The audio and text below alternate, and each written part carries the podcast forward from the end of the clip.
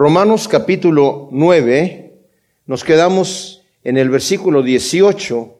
Cuando entramos nosotros a, ver lo que nos dice el versículo 19, necesariamente necesitamos regresar, porque el versículo 19 comienza diciendo, me dirás entonces, ¿por qué pues sin culpa? Porque ¿quién ha resistido su voluntad?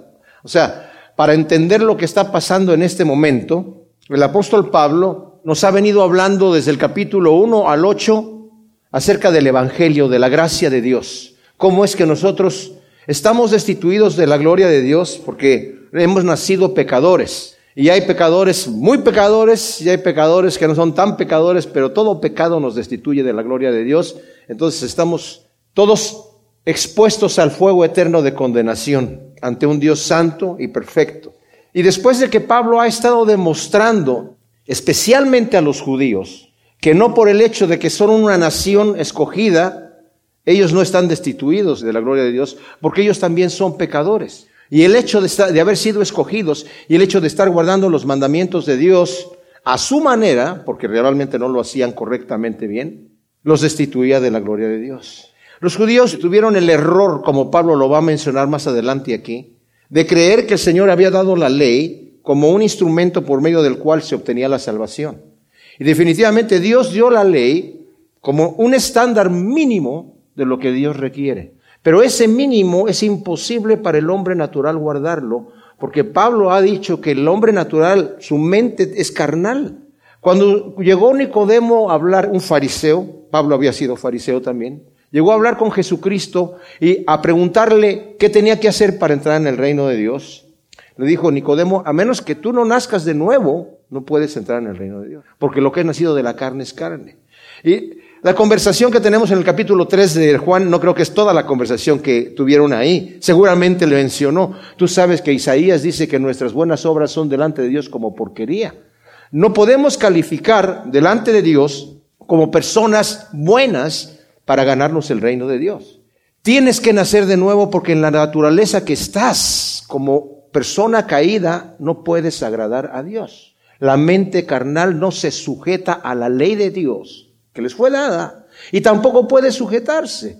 Entonces lo que estos señores hacían era tratar de darle la vuelta, tratar de, de, cumplir a su manera la ley, pero el Señor les dijo, ustedes con sus tradiciones que están haciendo, están invalidando el mandamiento de Dios. Y cuando Cristo viene a dar el sermón del monte, por ejemplo, en el Mateo del 5 al 7, Todavía es más estricto la cosa, porque dijo él, yo no vine para quitar la ley o abrogarla, la vine a cumplir, pero ustedes escucharon que fue dicho, ojo por ojo y diente por diente. Yo te digo, la cosa está peor, no resistas al que es malo. Si aborreces a alguien en tu corazón, ya eres homicida. No necesitas llevar a cabo el, el, el homicidio.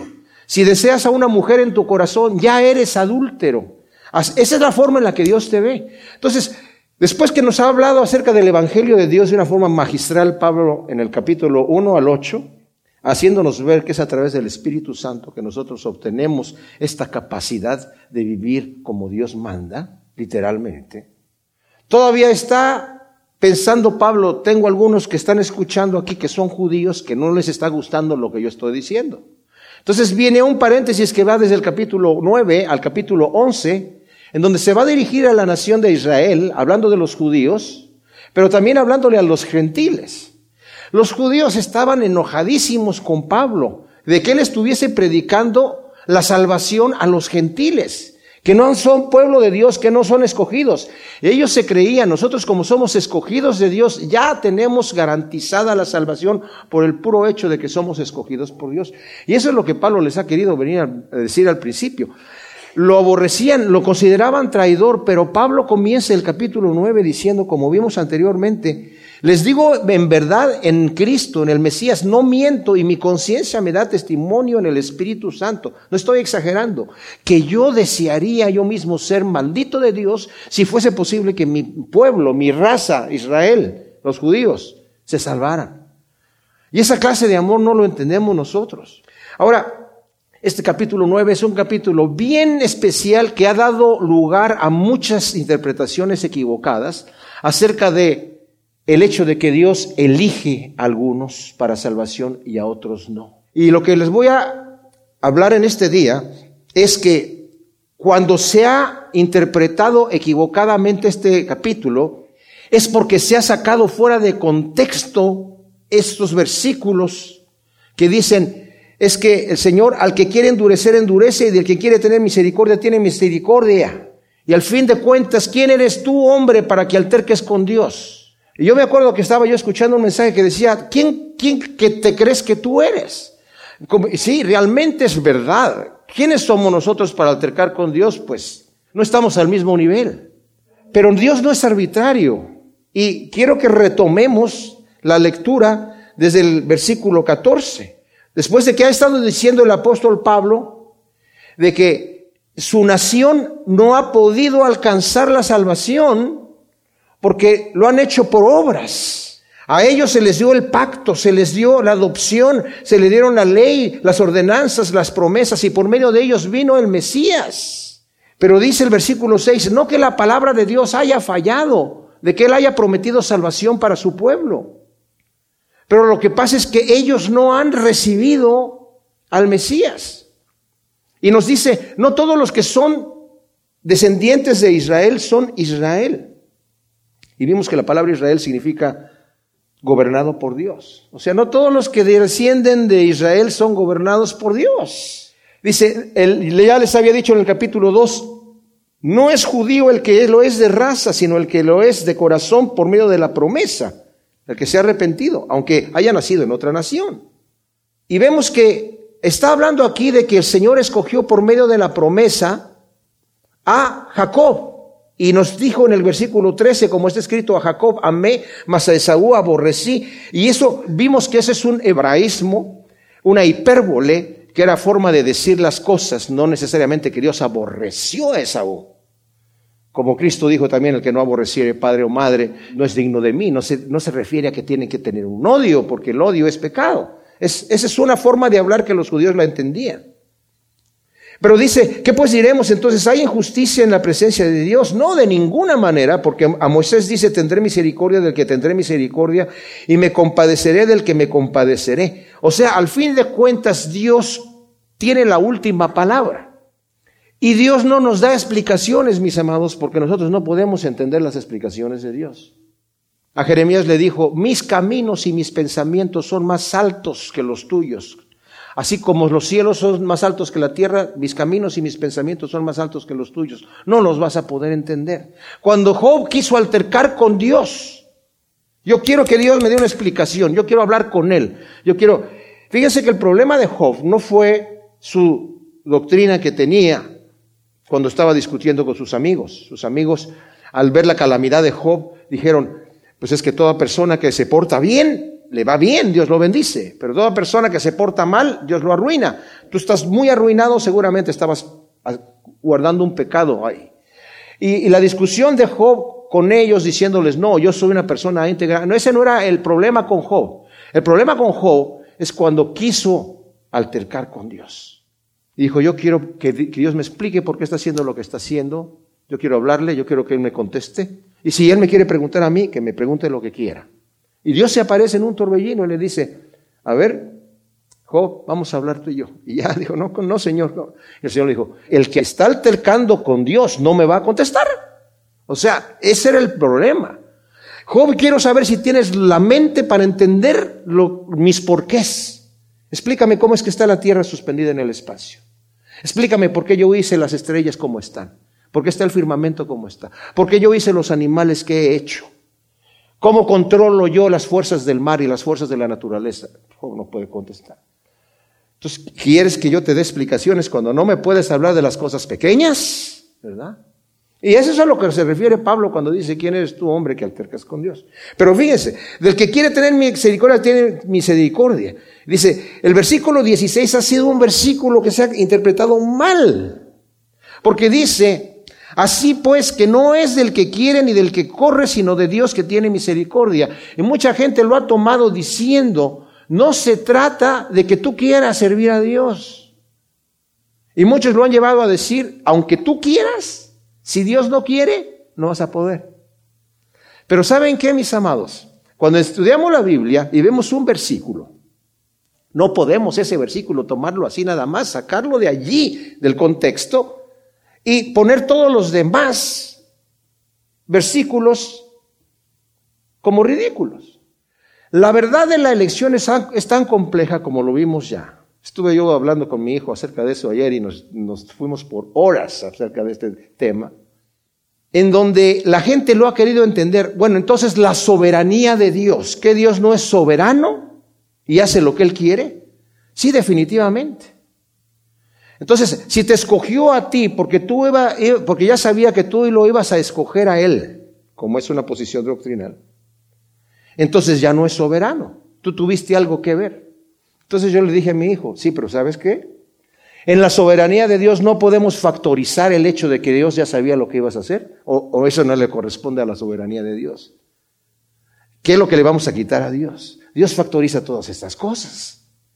Y no podemos entender que nosotros tenemos que tomar una decisión. Cristo dijo, el que a mí viene, yo no le echo fuera. Y todo aquel que cree, no se pierda, sino que tenga vida eterna. Y que Dios es no es que eh, sea, no cumple su promesa, sino que es paciente, que no queriendo que nadie se pierda, sino que todos procedan al arrepentimiento. Pero por el otro lado dice el Señor, nadie viene a mí si el Padre no lo trae. No me escogisteis ustedes a, mí, yo los escogí a ustedes. Entonces, las dos cosas son verdades y no los podemos mezclar en porcentajes, porque son 100% mi responsabilidad y 100% la absoluta voluntad y eh, soberanía de Dios. En nuestra mente no podemos meter dos 100% en un 100%. El Señor no nos pide que lo entendamos. Nuestra responsabilidad como seres humanos es pues obedecer el mandamiento, esforzarnos a entrar por la puerta estrecha, pero descansar en la gracia de Dios, sabiendo que por mucho que querramos hacer nosotros, nunca vamos a llegar al estándar que sabemos que tenemos que, que, tener delante de Dios y siempre vamos a encontrarnos faltos y pecadores y pidiéndole perdón al Señor todos los días por nuestros pecados, pero descansamos en la gracia de Dios. Así que cuando vemos un versículo que dice, no es del que quiere ni del que corre, sino de Dios que tiene misericordia, simplemente es que le está hablando al judío que dice, no es porque tú quieras obedecer y por tus obras que Dios va a entregarte el reino de Dios y tú puedes llegar ahí delante de Dios en el día del juicio decirle, Señor, me debes el cielo porque me porté bien. Aquí tengo mi estrellita de buena conducta. Eso no va a suceder. Porque en realidad tú estabas destituido de la gloria de Dios. No es el que quiere ni del que corre, porque por mucho que quieres correr y mucho que quieres querer, todos tus esfuerzos son nulos.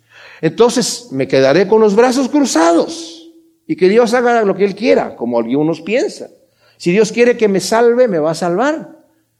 Y si no quiere salvarme, no me va a salvar. Entonces, ¿para qué evangelizo? Ya no evangelizo. ¿Para qué? ¿Para qué estoy yo engañando a la gente? Los voy a dejar allí. Y si Dios los quiere salvar, Él los va a salvar. Si Dios no los quiere salvar, no los va a salvar. No, la cosa no es así. Dios sí quiere salvarnos. Entonces, si nos quiere salvar, ¿por qué no nos salva a todos? Que no es poderoso para hacer su voluntad. Y por eso dice aquí, es que del que quiere tiene misericordia y el que quiere endurecer, endurece. Y quieres tú para que hagas esto, para que te pongas a altercar con Dios. Esto ha servido de tropiezo para mucha gente. Pero yo les digo una cosa, para mí no es tropiezo. La doctrina de la elección es una hermosa doctrina. Y yo les digo que el arminianismo que presenta una posición y el calvinismo que presenta otra posición, eh, eh, ninguno de los dos presenta la totalidad del plan de salvación de Dios.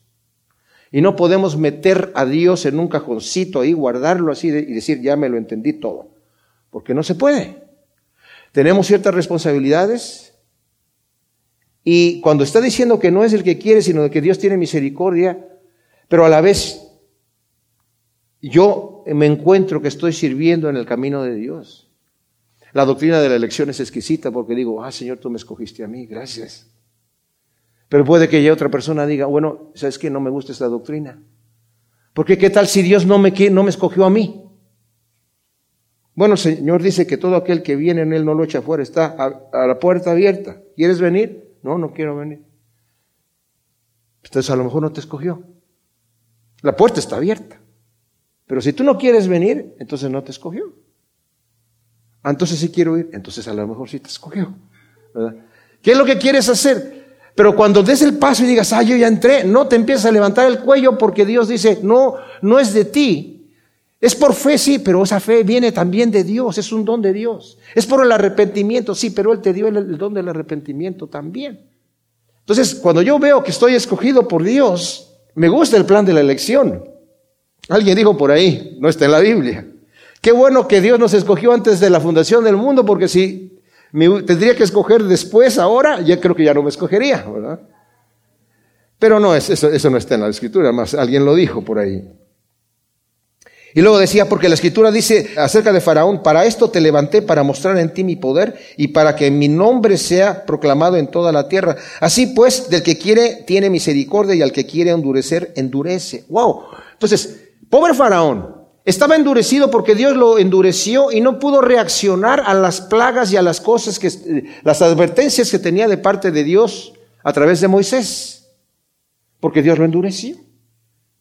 Entonces, ¿por qué inculpa? Dice aquí, el versículo 19.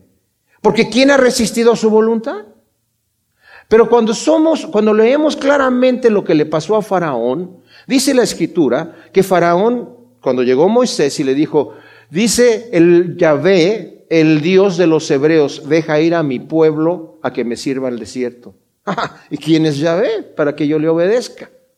Yo no sé quién es Yahvé y tampoco voy a dejar ir al pueblo. Y dice la escritura claramente, y se envaneció el corazón de Faraón.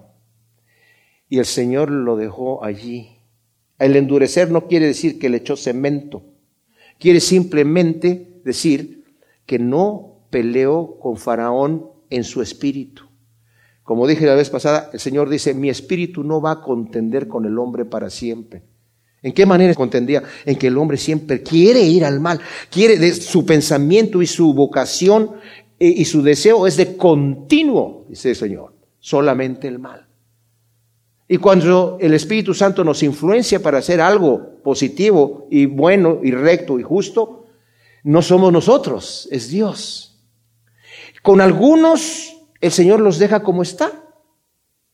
No quiere que se pierdan. Pero hay gente que cruza una línea y ahí se queda y no sabemos dónde está esa línea. Y ese es el peligro grandísimo que hay en este tema, mis amados. Porque podemos cruzar esa línea. En el capítulo 1 de Romanos vimos que hombres resistieron a Dios habiendo conocido a Dios, retuvieron con injusticia la verdad, y su necio corazón fue entenebrecido, se oscurecieron, ya no vieron la luz de Dios.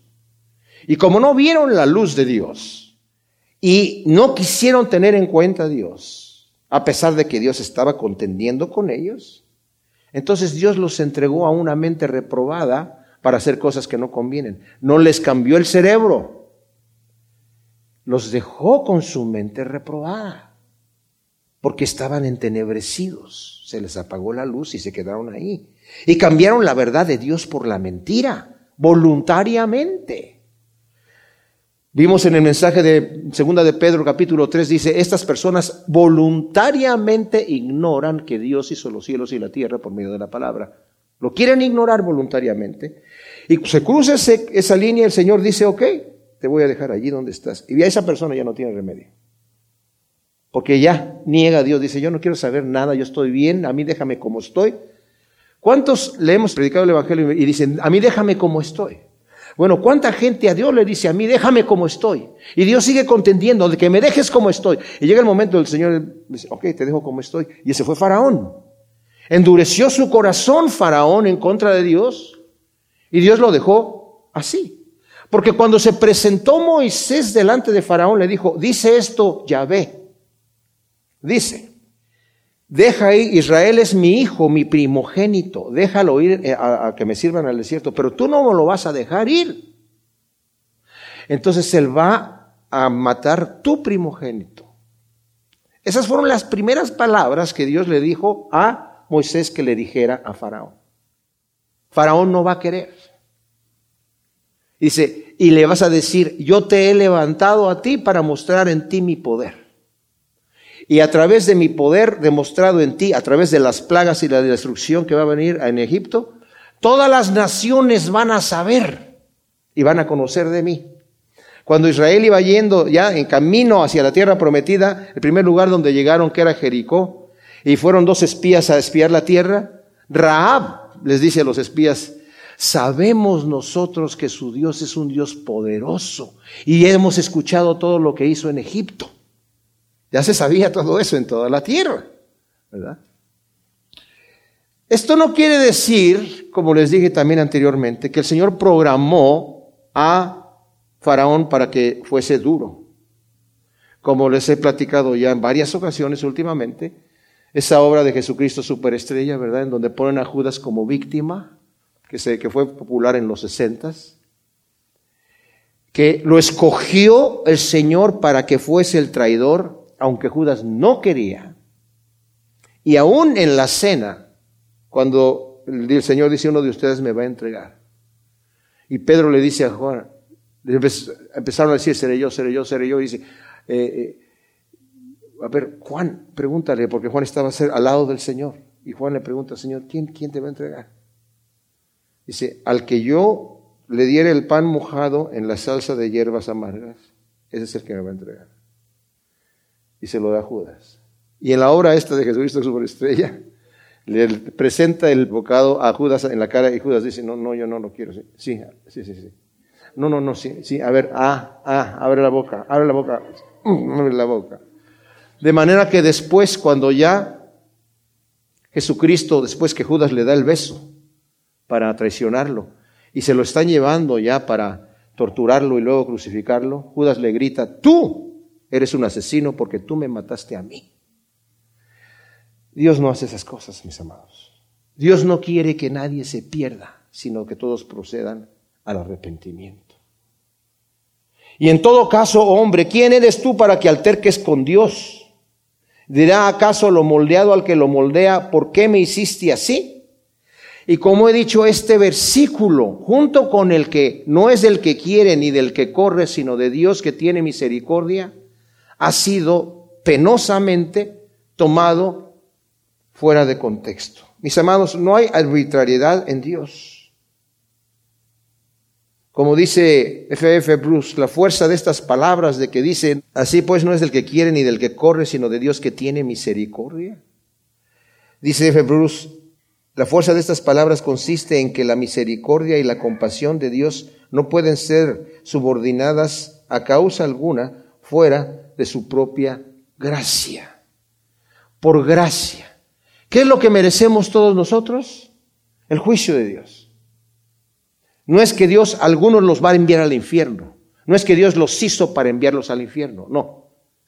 Sino que tiene compasión de unos y de otros los endurece. ¿Por qué? No sabemos. ¿Tuvo compasión de mí porque yo soy más bueno? No, porque vino por lo vil y lo menospreciado.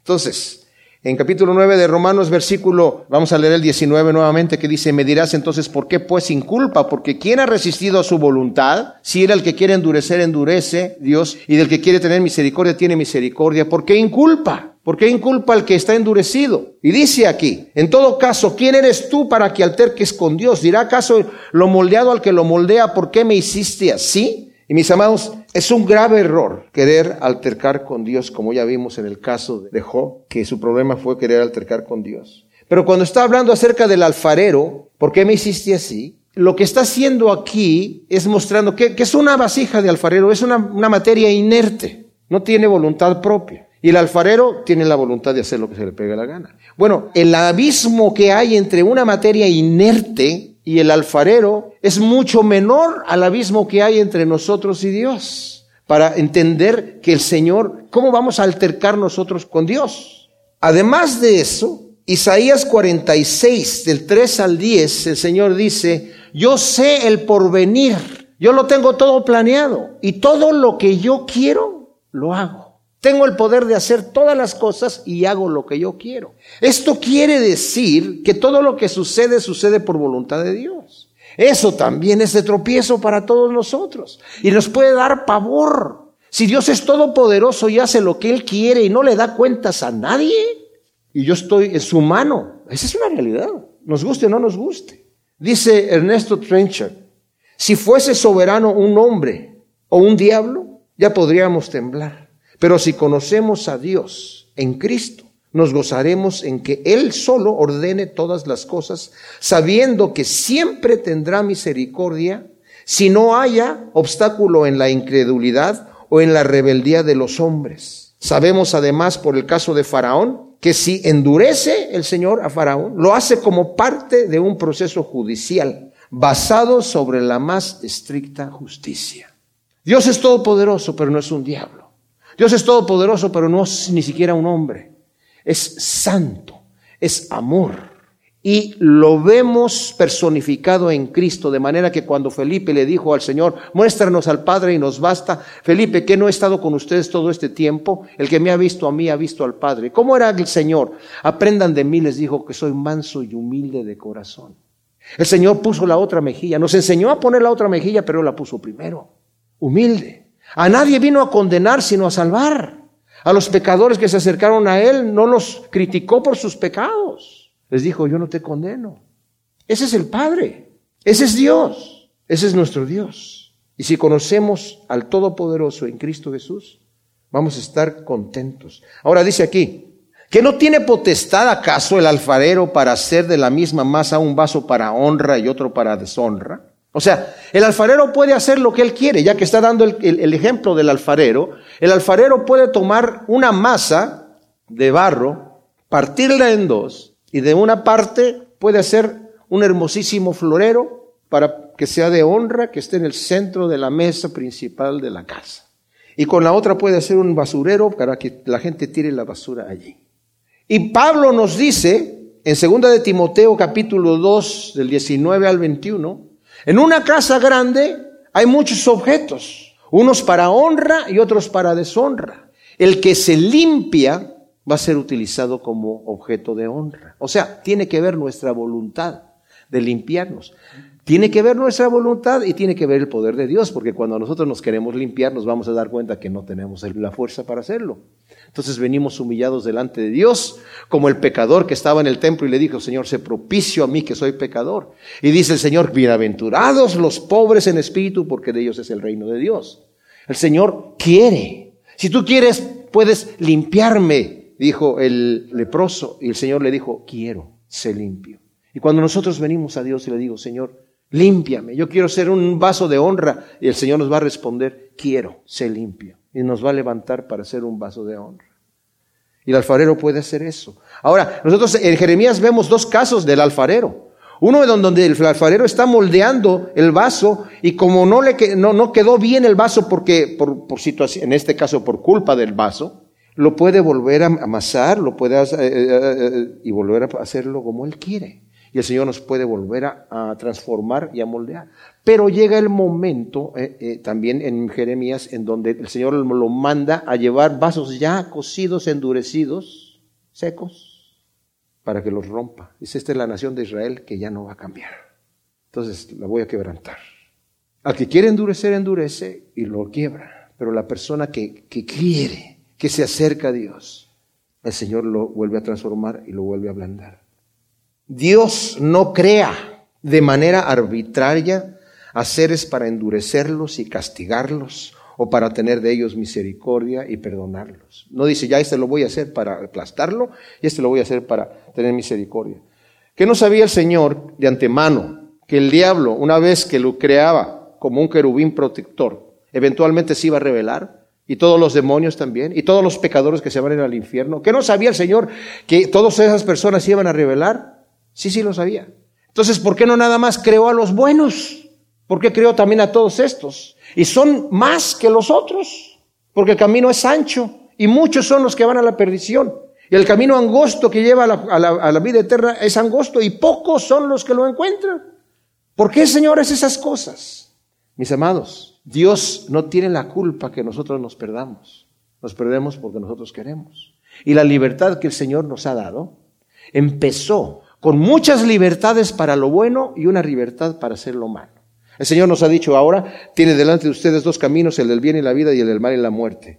Pero en el momento que estaba en el jardín el hombre primero, solamente tenía una sola prohibición. De todo árbol que hay aquí y de toda planta puedes comer excepto uno. Y ese fue el que comió y cayó en pecado. Si el Señor no pone ese árbol allí, no le está dando libertad. Porque no le da la libertad para escoger el mal, porque no hay mal que escoger. No que el Señor crea el mal. Él es santo, está separado del mal. Eso tampoco lo entendemos. Las perfecciones infinitas de Dios no las entendemos. Dice Hodge, es Dios como gobernador moral y no Dios como creador. Fíjense, a quien se tiene en vista en este momento. En ninguna parte se sugiere que Dios tiene derecho a crear seres pecaminosos con el fin de castigarlos, sino que más bien tiene derecho a ocuparse de los seres pecaminosos según su buena voluntad, ya sea para perdonarlos o para castigarlos. Ya son pecaminosos y Él tiene la prerrogativa de decir, sí, a este voy a tener misericordia y este no. ¿Pero por qué? Las explicaciones no nos las va a dar el Señor. Pero sabemos que Dios es santo y que no quiere que nadie se pierda. Así que si factorizamos todas estas cosas, nos vamos a dar cuenta que el que está endurecido y el que no quiere es porque eso fue lo que escogió y el Señor lo dejó allí. Pero en mi caso puedo decir gracias Señor porque has tenido misericordia de mí. Y tengo que ver mi vida cada día, cada momento. ¿Dónde está mi suciedad? Límpiame, Señor. ¿Quieres limpiarme? Sí, sí quiero ser limpio. gloria a Dios. Y vamos de gloria en gloria. Tengo que tener cuidado. El que piensa estar firme, dice la Biblia, mire que no caiga. ¿Y qué si Dios queriendo mostrar la ira y hacer notorio su poder, soportó con mucha paciencia vasos de ira preparados para destrucción? Fíjense lo que está diciendo aquí. Está haciendo una pregunta. ¿Qué tal? Dice yo, voy a sugerir, dice aquí. ¿Qué tal si Dios queriendo mostrar su poder, no dice, endureció esos vasos de ira? Los creó así para mostrar su poder. De antes de la fundación del mundo dijo, este lo voy a hacer para darle unas bofetadas y para mostrar mi poder. No, ¿qué es lo que dice que hizo? Soportó con mucha paciencia. La palabra literalmente es los cargó. En Romanos capítulo 2 dice, le está hablando al moralista y le dice, tú que estás juzgando que está, aquel que está pecando y haces lo mismo, ¿crees que escaparás del juicio de Dios? Que no te das cuenta que la benignidad de Dios, el hecho de que Dios no te haya soltado la mano, es para guiarte al arrepentimiento. Te está dando tiempo para que te arrepientas, pero no quieres arrepentirte. Y por tu corazón no arrepentido, estás atesorando ira para el día de la ira. Así que el Señor no nos da golpes inmediatamente que nosotros pecamos, nos deja que nos arrepintamos. Y en el momento necesitamos escuchar la voz de Dios y decirle, Señor, gracias porque no has descargado tu juicio. A lo mejor ha descargado su mano de disciplina, pero disciplina para bien. Y qué bueno, dice, gózate cuando el Señor te está disciplinando, porque si no, no serías hijo. Pero por cuanto te ama, te está disciplinando, te está corrigiendo para que sigas caminando en el camino correcto. Dios en su infinita misericordia, como nos dice segundo de Pedro 3.9, es paciente para con todos, no queriendo que nadie se pierda, sino que todos procedan al arrepentimiento. Cuando el Señor declaró su nombre delante de Moisés, dijo, yo, Yahvé, Yahvé, Dios fuerte, misericordioso y piadoso, que carga con la iniquidad, la maldad y el pecado. Personalmente Él se le va a echar en el hombro y le va a clavar en la cruz y va a perdonar al pecador pero que de ninguna manera va a tener por inocente al malvado. Al que es malvado y quiere permanecer ahí, ahí lo va a dejar y eventualmente lo va a juzgar.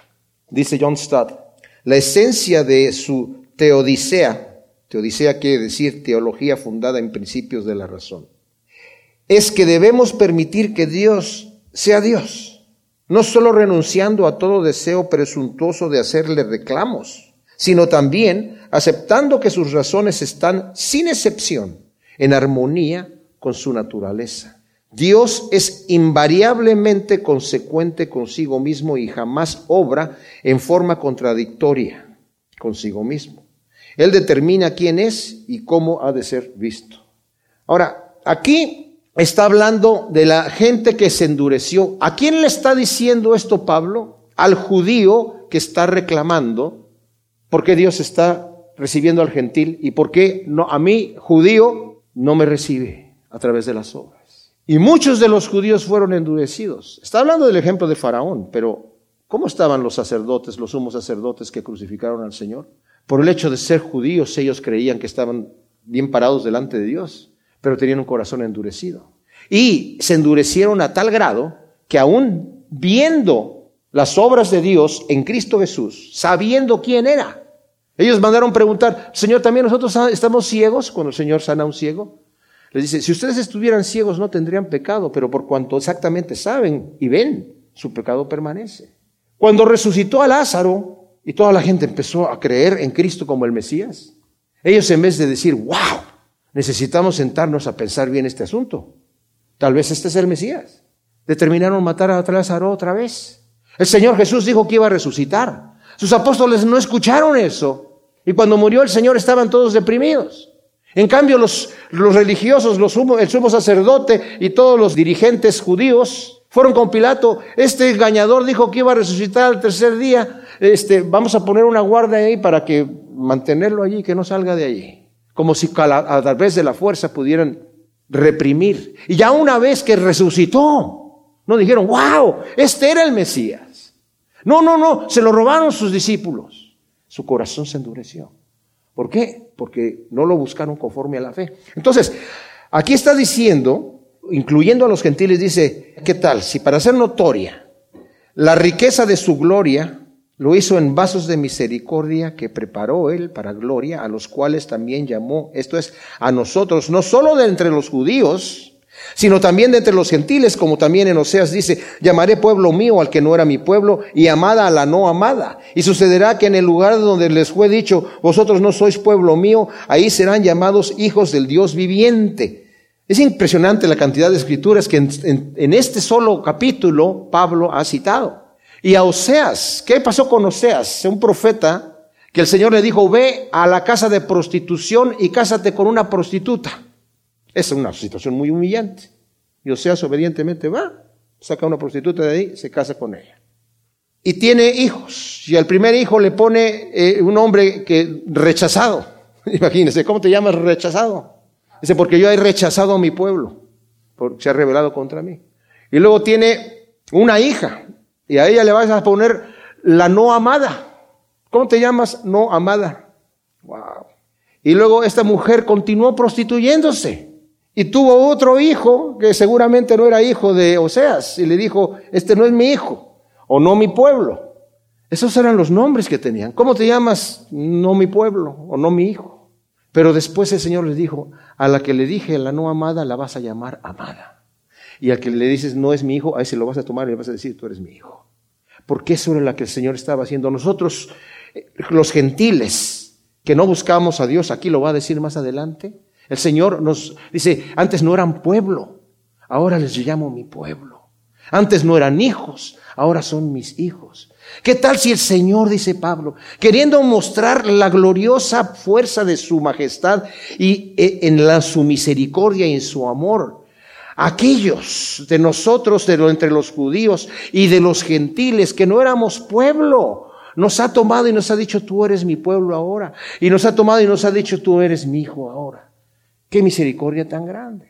Cuando vemos estas cosas así, sin tomar los versículos fuera de contexto, nos damos cuenta de la fuerza del argumento de Pablo ante los judíos orgullosos que creían, como dice en Juan 8, que por el puro hecho de ser raza judía, descendientes de Abraham, ellos eran hijos de Dios. Aquí nos dice, no todos los descendientes de Abraham son hijos. No, no, escogió a todos los hijos de Abraham. Abraham tuvo un hijo antes de tener a Isaac, a través de la esclava egipcia Agar. Y ese no fue considerado. El Señor lo bendijo, pero no fue considerado como el hijo de la promesa. Tuvo a Isaac, con Sara su mujer. Después de que murió Sara, se casó con Setura. Y con Setura tuvo seis hijos, tampoco considerados dentro de los hijos de la promesa. Y con sus concubinas, que tenía concubinas, también tuvo más hijos. Y les dio muchos bienes, dice, pero a Isaac fue el hijo, su primogénito, el hijo de la promesa. Y es a través del hijo de la promesa como figura de que nosotros somos los hijos de la promesa también. Y los verdaderos hijos de Abraham, como nos lo dijo en el capítulo 2 también aquí ya. También Isaías clama con respecto a Israel, aunque el número de los hijos de Israel sea como la arena del mar, solo el remanente será salvo Porque el Señor ejecutará su palabra con vigor y prontitud sobre la tierra y como predijo Isaías, si el Señor de los ejércitos no nos hubiera dejado descendencia como Sodoma, habríamos llegado a ser y seríamos semejantes a Gomorra. Ahora, aquí, la exclusión del Israel que rechazó a su Mesías se está refiriendo dándole espalda. Aunque la descendencia de Israel fue conforme a la promesa de Dios como la arena del mar solamente el remanente va a ser salvo. Y el Señor en esas profecías de Isaías, Isaías estaba profetizando que iba a venir juicio sobre Israel, el reino del norte, y que Asiria iba a venir y los iba a tomar y los iba a dispersar por los pueblos. Pero el Señor también a través de Isaías, estas profecías que están aquí mencionadas, estaba diciendo, pero yo voy a traer un remanente que va a regresar a esta tierra. Y sí, fueron muy poquitos los que regresaron. Eso como figura diciendo, no todos los de Israel se van a salvar. Pablo se salvó, Pedro se salvó, los apóstoles que eran judíos se salvaron, y muchos de, la, de, de los primera iglesia que hubo ahí también se salvaron. Pero el pueblo, así como pueblo en general, rechazó al Mesías. Solamente el remanente es salvo. Y luego dice, porque si el Señor no hubiese tenido misericordia de nosotros, hubiésemos sido como Sodoma y semejantes a Gomorra. Está citando de Isaías 1.9, en donde el Señor le dice, ustedes son Sodoma y Gomorra. Y más adelante, en el ministerio del Jesús, le dice, ay de ti, Capernaum, porque si en Sodoma y en Gomorra se hubieran hecho los milagros y las señales que se han hecho aquí, se hubieran arrepentido en ceniza y en, en polvo. Pero ustedes han negado el testimonio del Mesías. Tremendo. O sea, es fuertísimo lo que está diciendo aquí el apóstol Pablo. Y le dice, ¿qué pues diremos? Que los gentiles que no perseguían justicia alcanzaron justicia, que es por la fe. Ahora, antes de esto, mis amados, antes de entrar en el, versículo 30, quiero leer otra cosa que escribió Trencher acerca de la teodicea del Señor. Dice, he aquí la teodicea que quiere decir las obras de juicio y gracia de Dios, según su soberana providencia ilustrada en la historia de Israel. La providencia de Dios lleva a cabo sus propósitos de la siguiente manera. A. En absoluta conformidad con los atributos de Dios revelados en la palabra y en Cristo, imagen de Dios, como lo vimos en el comentario anterior. B. Respeta la libertad moral del hombre, sin la cual deja de ser hombre. C. Lucha contra las manifestaciones del mal cuyo origen ignoramos. D escoge los instrumentos necesarios para el adelanto de los planes divinos, que no quiere decir que el llamamiento divino no tenga relación con las actitudes del corazón de los llamados. Esto lo voy a leer nuevamente porque es importante. Escoge los instrumentos necesarios para el adelanto de los planes divinos, que no quiere decir que el llamamiento no tenga relación con las actitudes del corazón de los llamados. E, obra en todo para la bendición de los llamados y la gloria de Dios. Aún cuando esto suponga soportar a los vasos de ira demorando el juicio. Y F, mantiene un resto fiel que es germen de vida, escondido en el pueblo de Dios. Pese a los extravíos de la mayoría, se ve algo parecido en el testimonio externo de la iglesia en nuestros días. O sea, el Señor nos está soportando a nosotros los vasos de misericordia con todos nuestros pecados todavía y tiene misericordia de nosotros. Y concluye diciendo que pues diremos ¿Cuál es la conclusión? Dice aquí. Pues que los gentiles que no perseguían justicia alcanzaron justicia, la justicia que es por la fe. Pero Israel, que sigue la justicia de la ley, no la alcanzó en la ley. ¿Por qué? Porque no la seguían por fe, sino por obras. Tropezaron en la piedra de tropiezo, como está escrito, he aquí pongo en Sión piedra de tropiezo y roca de caída. El que crea en él no será avergonzado. O sea, los judíos queriendo ganarse la salvación por sus obras no la alcanzaron, porque se enorgullecieron en lo que ellos eran. Y ellos andaban buscando la justicia, pero la andaban buscando mal. Más adelante va a decir, no, no es conforme a ciencia que lo hacían, su conocimiento estaba equivocado. En cambio, los gentiles que ni les interesaba seguir a Dios, ni andaban buscando nada para, andaban buscándose para ellos mismos. Dios los alcanza y cuando les revela el Evangelio a través de la gracia de Dios por la fe, violentamente se aferran al Señor y dicen, de aquí yo no me voy. Yo no conocía esto. Gracias Señor. Gracias. Y vemos la reacción de los pecadores que se han acercado a Dios, de terribles pecados, al encontrarse que son perdonados y que Dios ha tenido misericordia y que mientras ellos estaban pecando, Cristo estaba muriendo en la cruz, cuando saben del amor de Dios y del perdón, se aferran violentamente del Señor. Qué tremendo. Dice Charles Simeon, con esto termino, cuando estaba surgiendo las doctrinas del arminianismo y del calvinismo en 1800 y tantos, dice, cuando llego a un texto que habla de elección, me deleito en la doctrina de la elección. Cuando los apóstoles me exhortan al arrepentimiento y a la obediencia, me indican que tengo libertad de elección también y acción, me entrego a ese lado de la cuestión. O sea, por un lado, yo vivo de acuerdo a la instrucción que me da el Señor y tienes que esforzarte para entrar por la puerta estrecha, le voy a echar ganas. Y tienes que dar la otra mejilla, la voy a poner y tienes que hacer esto, en eso estoy haciendo. Pero a la vez, cuando veo la doctrina de la elección, de descansar, descanso ahí. Y como les he dicho que un, dijo una vez un maestro calvinista allá en Chile, dice, vive como arminiano, o sea, buscando hacer ganarte el reino de Dios por, por portarte bien, pero descansa como calvinista pensando, ok Señor, no llegué completamente, no importa, no importa. Eres por gracia que ya sabes, eres salvo. Y no se trata de que, ay, entonces yo voy a, me tengo que portar también, porque tal, ¿qué tal si llego aquí a la iglesia y me arrepiento de mis pecados y aquí estoy, gracias Señor por tu amor y por tu misericordia. Aleluya, bendito sea tu nombre, estoy alabando al Señor. Y de repente salgo allá a la calle, como les he dicho, ¿verdad? Y se me atraviesa alguien y yo le digo de su madre y de toda la cosa. Y cuando le estoy levantando la mano viene un camión y ¡pum! me mata. ¿Qué? ¿Me voy al infierno? No, descanso en la gracia de Dios. Me sorprendió la muerte ahí. Pero mi deseo era servir al Señor y entregarme con todo mi corazón. Entonces descansamos, mis amados, en la gracia de Dios. Porque un pecadito chiquito me separa lo mismo que un pecadote grande. Gracias Señor, te damos por tu palabra. Te pedimos que tú siembres estas perlas de verdad, Señor, en nuestro corazón para que produzcan su fruto asiento por uno en nombre de Cristo Jesús. Amén.